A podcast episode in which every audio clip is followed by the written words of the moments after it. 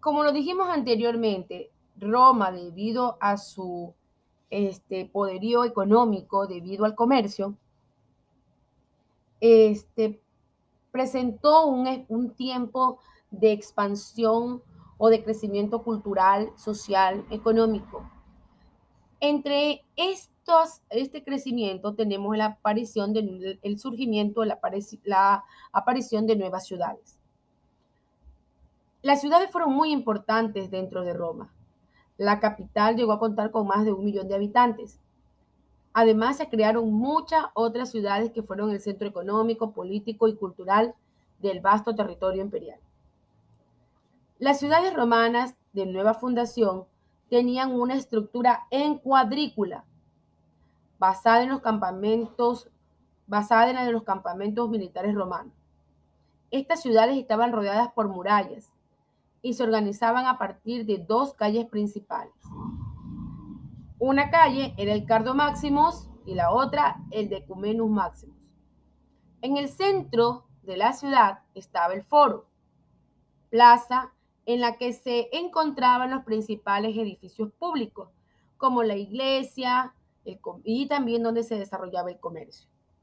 En los barrios populares proliferaban o abundaban las insulaes, que eran edificios con varios apartamentos de cinco o seis pisos, donde vivían personas de clase media. Los nobles vivían con sus familias en las domus, unas casas, casas muy amplias con un patio central. Como ya lo dije anteriormente, en, los, en las viviendas de los romanos eh, tenemos dos tipos en las ciudades romanas, perdón, tenemos dos tipos de vivienda. La una que se llama insulae, que es ínsula en singular, y esta puede tener hasta cinco pisos de altura y las casas solían ser pequeñas pero, y muy poco confortables. Estas casas estaban formadas por numerosas dependencias que daban a un patio central. En cambio, las personas que poseían más dinero podían construir casas individuales, a las que conocemos como las domus.